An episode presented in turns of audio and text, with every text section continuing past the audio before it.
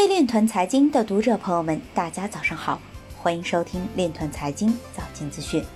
今天是二零二零年六月二十八日，星期日，农历庚子年五月初八。首先，让我们聚焦今日财经。泰国将通过锁定以加密货币形式持有的毒品资金来追捕毒枭。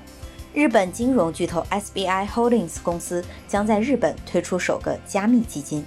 警方侦破涉案4.8亿元跨境非法支付平台案，涉案人员自创火牛币进行内部结算。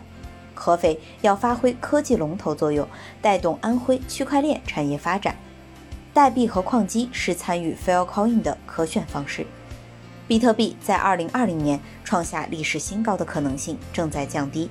Bitcoin 点 com 推出允许用户通过电子邮件发送 BCH 的服务。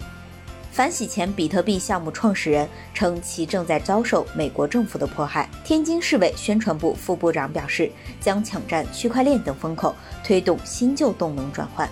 邹传伟表示，央行数字货币是人民币国家化的新工具。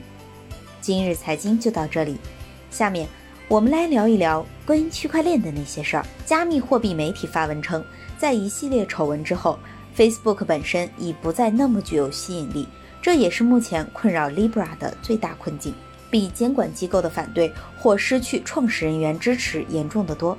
Facebook 本身的声誉最近进一步恶化，过去几周。Facebook 因拒绝撤下煽动针对抗议者的暴力言论而受到尖锐批评。以上就是今天链团财经早间资讯的全部内容，感谢您的关注与支持，祝您生活愉快，我们明天再见。